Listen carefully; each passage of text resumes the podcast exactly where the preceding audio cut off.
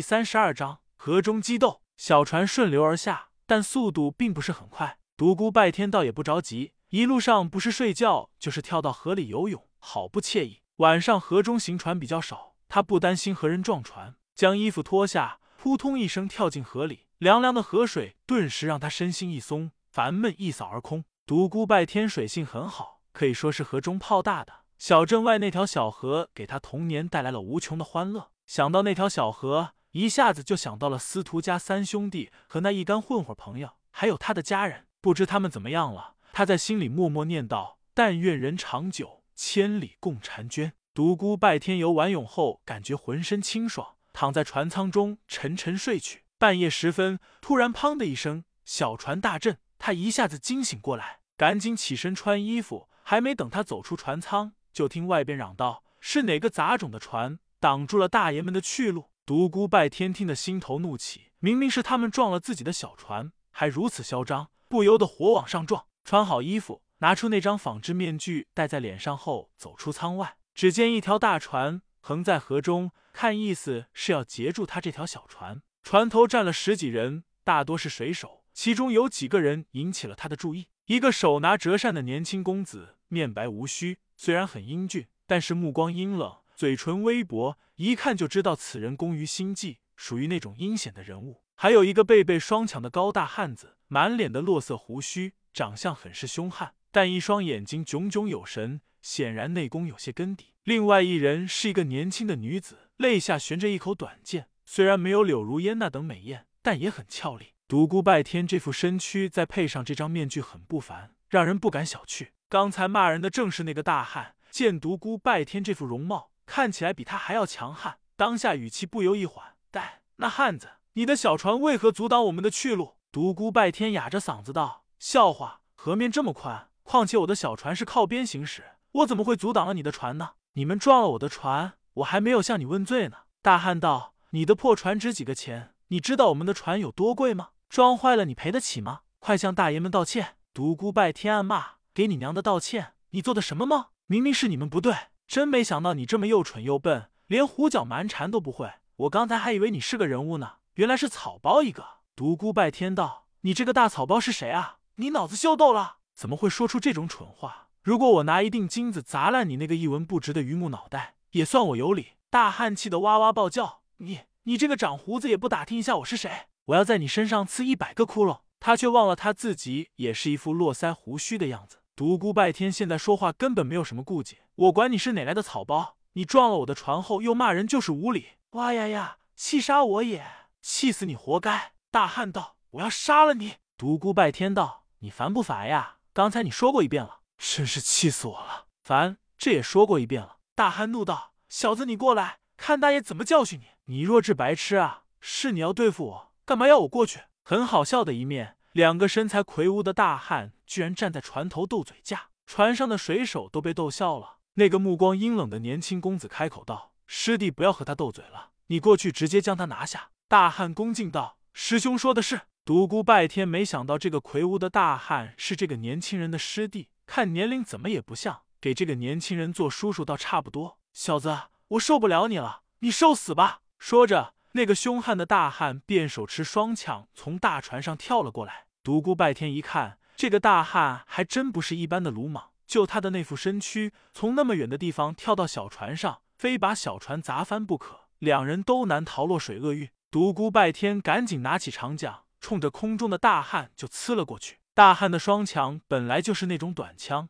怎及得上长桨的长度，在空中无法躲避，被独孤拜天重重的刺在了胸膛上。扑通一声落在水中，没想到这个大汉还会两下狗刨，又游到了大船的边上。有人赶紧放下绳索，将他拉了上去。大汉来得快，去的也快，一个照面就解决了这个大块头。独孤拜天心里感觉很爽，他学着大汉的口气道：“哎，那个汉子，你怎地如此的不经打？一个照面就跑了，渴了也不用喝河水啊！”大汉气得又要哇哇暴叫，被那个公子一个眼神就给制止了。那个公子手摇折扇。冷冷道：“小子，别得了便宜还卖乖。如果你够聪明的话，就别等我过去，自己过来磕头认罪。”独孤拜天学着他的样子，手中轻摇船桨，笑嘻嘻道：“小子，撞了我的船还卖乖？如果你够聪明的话，就别等我过去，自己过来磕头认罪。”那个俏丽的女子娇滴滴道：“师兄，你还和他废话什么？这个小子油腔滑调，让我去把他擒过来吧。”独孤拜天道：“喂，小美人，我老人家怎么也是三十好几的人了，你别一口一个小子的叫好不好？臭小子，等着受死吧！黄毛丫头，老子等着你呢！”年轻公子将手一摆，对着那个俏丽的女子道：“师妹，你不要去，我们用大船撞他，看他过不过来。”独孤拜天一听，心道：“这个公子果然是个阴险的家伙。”独孤拜天道：“小辈，既然你们如此想请老夫过去，盛情难却，那我就给你们一个面子吧。准备酒菜，老夫来也。”那个女子显然受不了他如此说话，大声呵斥道：“你这个死家伙，比我们大几岁，竟敢如此猖狂！我哪里猖狂了？我在猖狂，还不是被人家撞了吗？”独孤拜天将小船慢慢的划过去，然后飞身一纵向大船上跃去。那个魁梧的大汉一看独孤拜天身子也和他刚才一般凌空在船的上方，心下恨他刚才的羞辱，想以其人之道还治其人之身，飞身过去，举起双枪就朝独孤拜天刺去。谁知独孤拜天是斜飞上船的，等他枪刺过来时，独孤拜天突然加速，枪尖刺空在背后。那个年轻公子道：“朋友报个名吧。”独孤拜天道：“你听好了，我就是清风帝国大名鼎鼎的武圣拓跋天。”大汉很急躁，放屁！当今之世哪有什么武圣？拓跋天更没听说过，没听说过，只能怪你孤陋寡闻。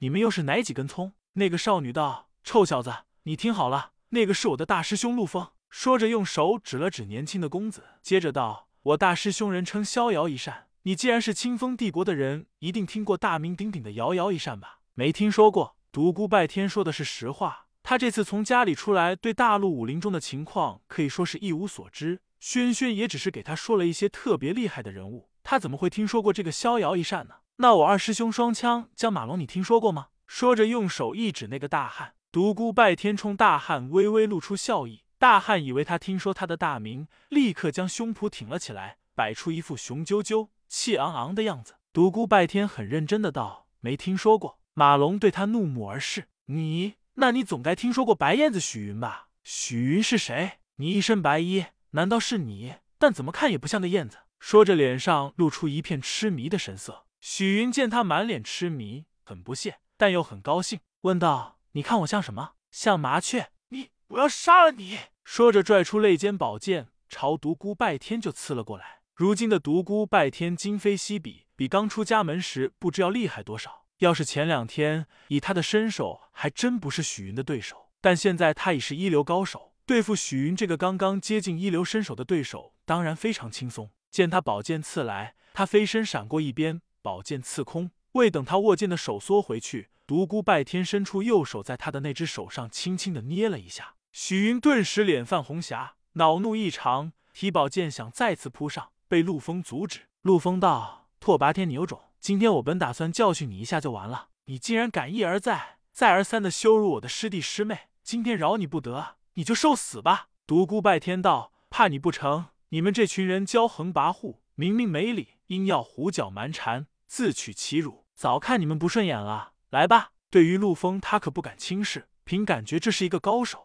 当下他静心凝神，严阵以待。陆枫一跃来到他的身前。手中折扇当作剑用，刺向他的右眼。独孤拜天暗道：果然狠毒，一上来就下这么重的手，毁人眼目，太阴狠了。折扇带着呼呼的劲风，快如闪电般就到了他眼前。他赶紧仰头闪过，但脚下却不闲着，右腿踢出，左脚单脚独立。陆枫赶忙向后退去，二人一伸手就大体了解了对方的深浅。两人因在伯仲之间，当下都不敢大意。独孤拜天大叫。小白脸，吃我一记霸王神拳！这拳风刚劲，拳还未到，拳风已将陆枫的头发吹得飘向脑后。陆枫将折扇交到左手，伸出右手，实时的和独孤拜天硬碰了一记。砰！内劲激荡，船身大震，那些水手一个个站立不稳，跌倒在甲板上，更有两个倒霉的家伙掉进了河里。水手们大惊，爬起来便向舱里跑。独孤拜天和陆枫各退了三步，平分秋色。独孤拜天暗暗心惊，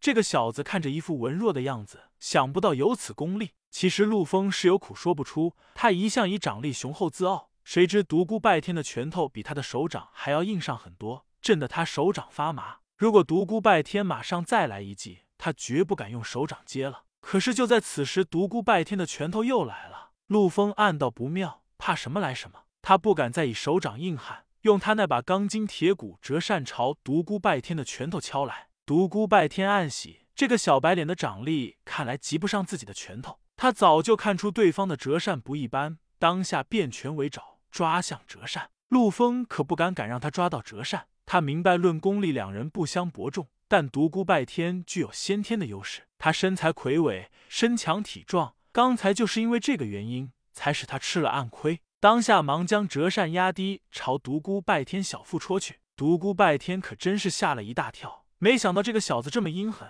先是刺眼，然后又戳向自己的小腹。小腹乃丹田气海所在，被戳上还不全身功力尽废。当下大吼一声：“小白脸，你找死！”说着闪身躲向一旁，紧接着一个又快又狠的旋风腿朝陆枫的面门踢去。陆枫被他一声大吼吓了一跳，折扇没戳上对方的丹田，却见一只大脚朝自己的面门踢来，吓得他赶紧缩紧藏头，堪堪避过这一脚，但已是出了一身冷汗。独孤拜天哈哈大笑。小子，不用和我老人家这没客气。打斗当中，不要给我点头作揖。陆风气得脸色通红，姓拓跋的，你少要猖狂！要不是你突然鬼叫，吓了我一跳，我怎会如此狼狈？许云在旁边叫道：“长胡子，你好不要脸，竟然使出如此诡计！”独孤拜天冲他一瞪眼，奶凉快，奶呆着去，懒得理你。少女气得直跺脚。陆枫不行就不要找借口，不服气再来。陆枫道：“拓跋天，这是你逼我的。”让你见识一下飞花飞叶落天宫，